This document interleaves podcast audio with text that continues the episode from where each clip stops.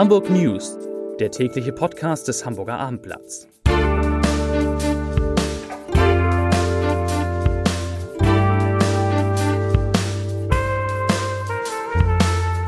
Herzlich willkommen. Die Kollegen reden dazwischen, aber ich sage trotzdem herzlich willkommen. Mein Name ist Lars Heider und heute geht es in diesem Podcast um Einsparungen am Flughafen um neue Pläne im weitesten Sinne für die Hafen City, um die Eimsbüttler Osterstraße, über die müssen wir aussprechen, und über, ich kann es nicht aussprechen, den Archäoskopen, bestimmt falsch.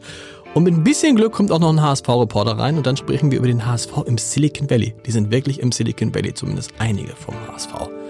Wenn er kommt, der Reporter. Zunächst aber wie immer drei Nachrichten in aller Kürze. Nachricht Nummer eins.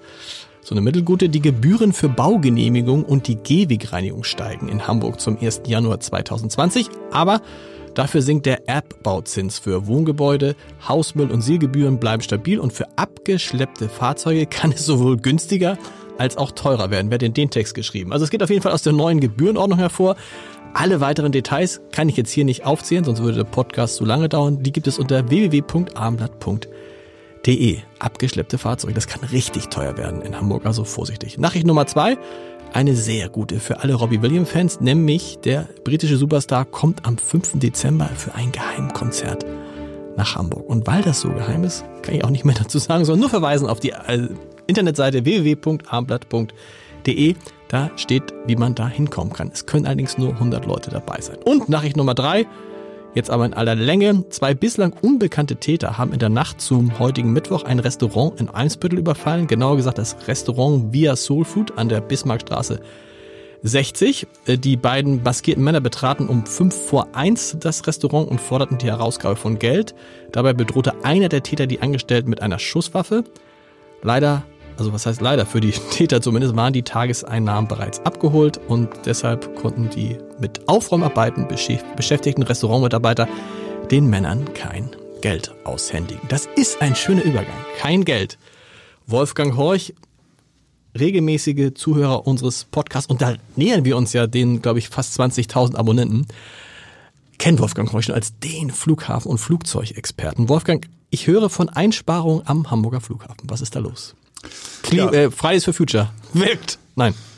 Naja, ob die schon wirken, weiß ich nicht so genau, aber in der Tat, es gibt ein Modernisierungsprogramm, wie das ja immer so schön heißt, mhm. namens Hamflex. Ähm, das ist jetzt äh, auf den Weg gebracht worden. Äh, Roland Berger ist mit an Bord als Unternehmensberatung und guckt sich das Unternehmen mal ein bisschen von innen an.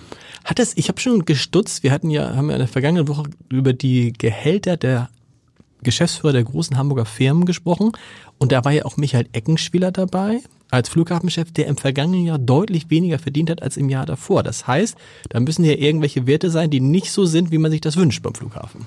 Genau, also die feste Vergütung ist ja gleich geblieben genau. beim Eckenspieler, aber der variable Teil hat sich ja deutlich verschlechtert im Vergleich zum Vorjahr.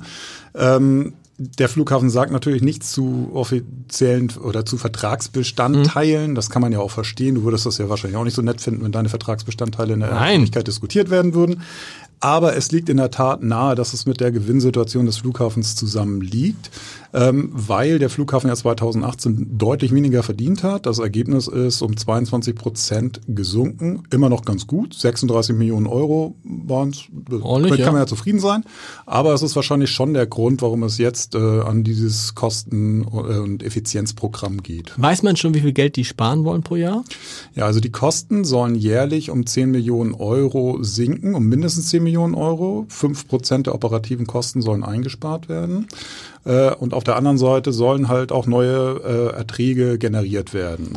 Was heißt Kosten 10 Millionen senken? Da denkt man natürlich, vor allen Dingen wird man an Personal sparen müssen. Genau, da denkt man zuerst an Personal, aber das ist dem Flughafenchef ganz wichtig. Er sagt, nein, wir wollen nicht ans Personal gehen, wir wollen keine Stellen streichen. Mhm. Ähm, es soll über andere ähm, ja, Ausgaben, die anfallen, äh, geregelt werden. Es werde sich alles angeschaut, wie zum Beispiel Stromrechnung, äh, Mietverträge, all sowas wird, wird sich angeschaut, okay. um die Kosten zu senken und die Erlöse zu steigern. Hast du da eine Idee, wo man, wo, wo ist da ein großer Hebel? Oder sind 10 Millionen für so einen Flughafen gar nicht so viel? Ich finde es viel. Okay. also ich bin gespannt. Ja. Ähm, der Prozess ist relativ neu aufgesetzt worden. Also im Juli war die Ausschreibung, im Oktober gab es dann den Zuschlag für Roland Berger. Und das ganze Programm wird jetzt sicherlich uns die nächsten Jahre dann auch beschäftigen. wir werden sehen. Aber schon mal eine gute Nachricht für die Mitarbeiter, dass da offensichtlich nicht gespart werden soll. Hoffen wir, dass es so bleibt. Lieber Wolfgang, vielen Dank. Friederike Ulrich ist da aus unserer Hamburg-Redaktion. Friederike, du warst du heute auf dem Grasbrook? Warst du direkt auf dem Grasbrook? Nein, Nein, ich war nicht auf dem Grasbrook. Ich war in der Hafen City. Okay. Im Übersee ähm, oder im Cruise Center. Da wurden die Zwischenergebnisse eines städtebaulichen Wettbewerbs für den Grasbrook vorgestellt. Weil der soll ja nun tatsächlich bebaut werden. Genau. Mit wie viel Wohnungen soll da hinkommen? Weiß man das schon? Ja, das ist 3000 Wohnungen sollen da hinkommen, 15.000 Leute sollen da arbeiten. Darum ging es aber heute nicht, äh, nicht direkt. Das hatten wir, glaube ich, auch alle schon berichtet. Heute ging es darum, ähm, wie die Bebauung aussehen könnte. Ah. Wo könnte man Parks oder Grünflächen schaffen, Sportplätze, eine Schule. Ähm, und da wurden äh, jetzt jeweils drei äh, Entwürfe gekürt als Siegerentwürfe. Und zwar drei Architekturentwürfe und drei Freiraumplanerentwürfe. Und die sollen sich jetzt sozusagen zu einer Zwangsehe zusammenfinden und ihre jeweiligen Entwürfe kombinieren und weiter planen. Was, was war für dich so das äh, auffälligste oder wo du sagst, boah, das war mal eine tolle Idee für den Grasbrook? Also, dass da wahnsinnig viel Grün entsteht. Okay. Und vor allen Dingen, dass die Bürger viel mitreden können. Denn die konnten sich im Vorfeld schon beteiligen. Viele ähm, Anregungen sind tatsächlich auch in die Ausschreibung eingeflossen. Und sie können das auch weiterhin tun, indem sie sich nämlich entweder im Kesselhaus in der Hafen City die Entwürfe ansehen und auch kommentieren können oder das auch erstmals bei einem Wettbewerb online machen können. Ah. Und wie, ist es, wie die Häuser, hat man da schon eine Anmutung, wird das so sein, wie man die Häuser aus der Hafen City, du schüttelst mit dem Kopf gar nichts?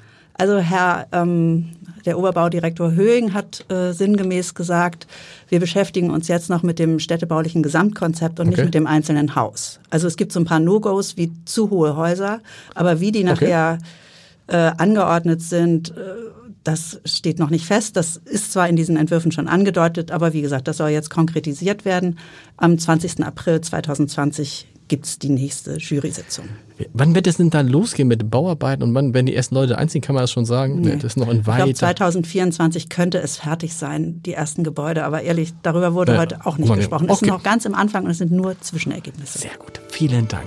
Unglaublich aber war Jenny Wood, die liebe Kollegin aus der Lokalredaktion, war noch nie in diesem täglichen Podcast.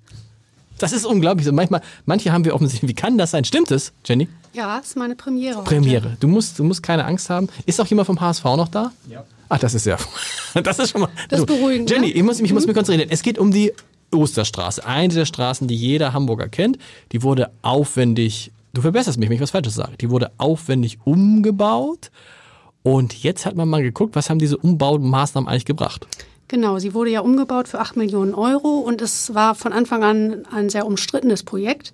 Vor allen Dingen Radfahrer haben da ihre Probleme. Die wie ist es, haben die nicht auch so rechts und links so zwei Streifen? Genau, ja. das wollte ich dir gerade erklären. Ah, okay, okay, ich sag nichts mehr. Die, die Radwege wurden ja auf die, auf die Fahrbahn verlegt, wie an vielen Orten in Hamburg. Und zwar nennt sich das, sind das Schutzstreifen. Mhm. Die haben diese gestrichelte Linie, das heißt, Autos dürfen da kurz halten, aber eben nicht parken. Mhm. Es ist alles ein bisschen eng jetzt für einige oder so empfinden das die Hälfte der Radfahrer, fühlen sich, das ist nämlich auch eines der Ergebnisse. Ähm, die Radfahrer sind gespalten. Die einen finden, es hat sich verbessert. Die finden es gut, dass sie auf der Straße fahren. Sie kommen zügiger durch, gibt weniger äh, Konflikte mit Fußgängern. Und die andere Hälfte ähm, findet das genau das nicht gut. Die haben richtig Angst eigentlich, ähm, weil der fließende Verkehr doch sehr nah an ihnen entlang fährt einmal, entlang rauscht. Und das große Problem ist auch nach wie vor, dass gerade Lieferverkehr oder auch äh, andere Autos auf diesen Schutzstreifen parken. Vielleicht halten sie auch nur, aber auf jeden Fall blockieren sie okay. die Radfahrer. Und dadurch musst du als Radfahrer ja dann äh, auf die Fahrbahn ausweichen und das ist äh, sehr risikohaft. Was macht man denn jetzt mit dem Ergebnis, wenn die eine Hälfte findet es super und die andere Hälfte findet es nicht so gut? Ja, soll ich dir nochmal erzählen, was noch die Ergebnisse sind? Ja, also, noch, wir, haben jetzt ja nur, ja, wir haben jetzt nur über die Radfahrer gesprochen. Okay, ja. Die sind gespalten. Ne? Die okay. einen finden es gut, die anderen schlechter. was sagen die Autofahrer? Die Autofahrer finden es im Großen und Ganzen auch eher schlechter.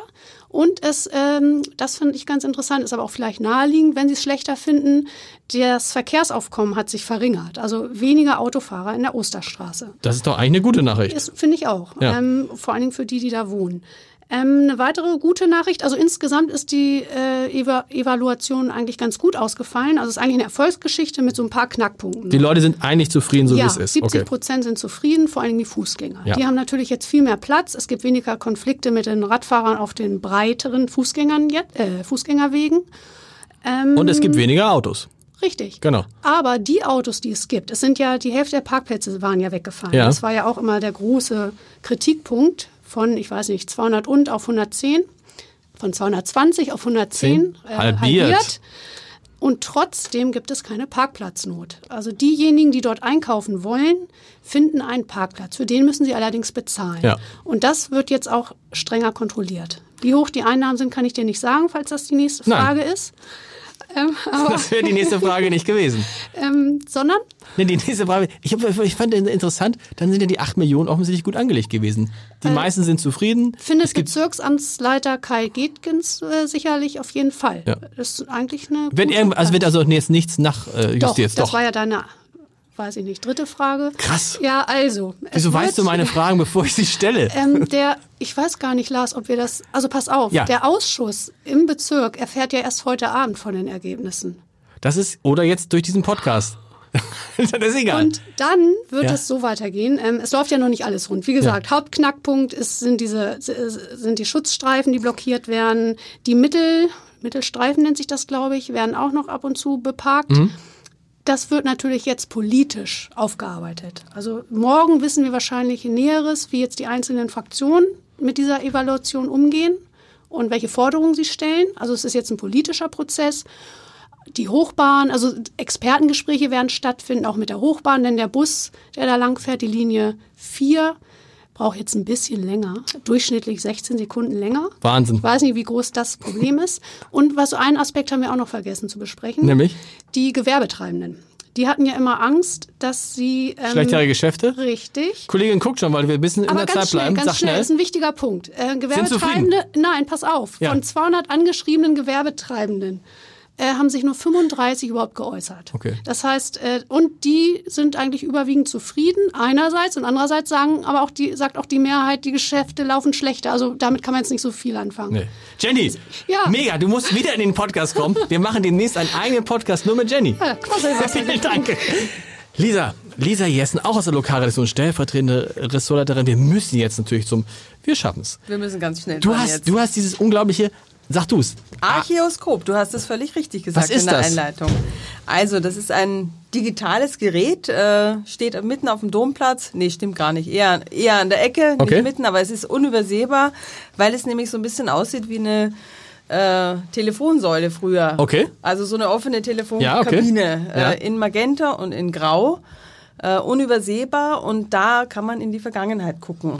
Cool, wie geht das? Aber man guckt rein, muss man äh, also Münzen das reinwerfen? Ist, das ist eine VR-Brille, durch die Okay. man guckt und dann kann man einen Film starten und beamt sich sozusagen zurück in das Jahr 840 Krass. und kann dann sehen, wie die Hammerburg aussah. Äh, Das war ja die Keimzelle Hamburgs, an, wo das jetzt steht und dann sehe ich, wie die Hammerburg aussah. Aber man sieht nur die Hammerburg. Man sieht ja nicht die weitere Entwicklung Hamburgs, den Doch, Aufstieg des HSV. Noch, nee, den, so weit geht's nicht und es gibt auch da nur gute Nachrichten bei diesem Archäoskop. Also äh, eingeblendet ist auch äh, die Elbphilharmonie und das Rathaus, damit man sich so etwas verorten kann, wo man da gerade ist und man kann dieses Gerät, was aus Frankreich kommt, um 360 Grad schwenken. Das heißt, ich kann immer ganz verschiedene Positionen Cool. einnehmen. Kostet es was? Es kostet nichts und man kann es rund um die Uhr angucken und äh, der Landesarchäologe Herr Weiß wünscht sich, dass es lange Schlangen gibt, äh, so wie früher vor Telefonzellen, wenn jemand sehr lange telefoniert hat. Rainer. Der Film dauert aber nur drei Minuten Und- 40. Rainer Maria Weiß. Lisa, ich würde gerne mit dir noch länger sprechen, aber deine Zeit hat Jenny mit aufgebraucht. Aber es können ja alle zum Domplatz gehen Genau, und und, sich das und durchgucken. Vielen, vielen Dank. Henrik Jakobs ist noch da. Reporter, HSV-Reporter, HSV-Experte, Podcaster, ein Profi. Ganz kurz nur, der HSV ist ins Silicon Valley gefahren. Wer ist denn, was wollen die im Silicon Valley? Also nicht alle vom HSV. Ja, also neue Spieler gibt's da glaube ich nicht. Nicht? Die gehen nur zum Eishockey und zum Football, aber die wollen mal so schauen, wie sich die äh, amerikanischen Clubs so strukturell Mhm. aufgestellt haben, um da möglicherweise ja, neue Ideen zu finden, wie man auch sein eigenes Unternehmen möglicherweise perspektivisch besser aufstellen kann. Wer ist hingefahren? Jonas Beuth, der Sportvorstand, und Marcel Jansen, der Vereinspräsident, hat sich da auch noch äh, mit reingeladen in die Gästeliste Ja. und äh, genau, versucht da Und dann sind die jetzt bei Apple, Facebook oder wo sind die? Genau, am ersten Tag waren sie gleich bei Facebook und äh, waren ganz begeistert von der Unternehmenskultur, von dem Campus. Ähm, Wie bitte? Ja, da kriegt ich man war alles. da mal. Also, Nein. Ganz schlimm. Ja, ich habe Ja. gehört, es gibt einen eigenen Friseur da sogar. Also eine bessere Ah, Ich weiß noch, wie wir zu Facebook. Mitarbeiterbindung gibt's glaube ich, gar nicht. Ne? Gerade für den HSV kann ich mir das sehr gut vorstellen. Ich weiß Fürs Abendblatt übrigens auch. Also Ich müsste kann auch dir deine wieder- Haare gleich mal schneiden. Ja, Aber auf jeden Fall kann, kann ich nur sagen, Mann, hör auf, die Jenny hat uns hier völlig aus dem Rhythmus gebracht. Ähm, äh, ich kann dir nur sagen, ähm, das war furchtbar. Man musste als erstes bei Facebook nämlich was ausmachen? Die Handys. Machen Sie bitte die Handys aus. Das ist vielleicht mal eine gute Idee, weil die Spieler heutzutage, die gucken ja nur noch aufs Handy. Vielleicht ist das der Grund, warum. Wie lange sind die da beim HSV? Bis zum Sieg Genau, in die sind Heidenheim? Montag geflogen so. und kommen dann rechtzeitig zum Spiel am Freitag gegen Heidenheim zurück. Und, äh, Henry, ich würde ja, gerne noch länger mit dir sprechen. Es, äh, morgen im Abendblatt die ganze Geschichte nachzulesen. Und Jonas Bolt am Montag auch bei uns im Podcast, da kann er auch nochmal von seiner Reise berichten. Und das ist so, es ist der, wie für uns ist es der nicht der Black Friday, sondern der Big, der Big Monday nächsten Montag in diesem Podcaststudio. Jonas Bolt, der HSV äh, Sportvorstand, Uwe Seeler, die HSV-Legende, Wahnsinn. Howard Carpendale, nicht bei euch. Und Lars Heider auch noch. Und, ich, na, und, und danach gibt's noch einen Wein-Podcast mit dem Chef des Deutschen Kniggerates. Und das gibt's alles in den nächsten Wochen. Ich, ich werde verrückt. Der Leserbrief, des, der Leserbrief des Tages geht um die Klimaschutzgesetz, äh, Gesetz, neuen Klimaschutzgesetze des Hamburger Senats. Würdest du bitte die Tür nicht so zuknallen, Henrik, wie die anderen? Ähm, ich zitiere von Gudrun Schuch-Nerke. Ich mochte die Lesebrille. Gudrun Schuch-Nerke. Klimaschutz ist eine Mitmachaktion, sagte Peter Schenscher, der Hamburger Bürgermeister, und schon wieder wird der Bürger zur Einsicht aufgefordert. Die Ölheizung ist von gestern, eine So- Solaranlage eine gute Investition. Wenn es denn so ist, stellt sich doch die Frage, warum Baukonzernen immer wieder Baugenehmigungen für Plattenbauten ohne Solaranlage erteilt werden. Es wird ein alter Baumbestand gerodet, unsere grüne Lunge zerstört und für all die Neubauten gibt es dann auf dem Areal ein Heizwerk. Das ist unsere Se- Senatspolitik. Tja, zählt hier nur der Profit, habe ich vergessen. Ja. Vielen Dank, heute war es lustig, morgen wird es sicherlich noch lustiger. Bis dann, tschüss.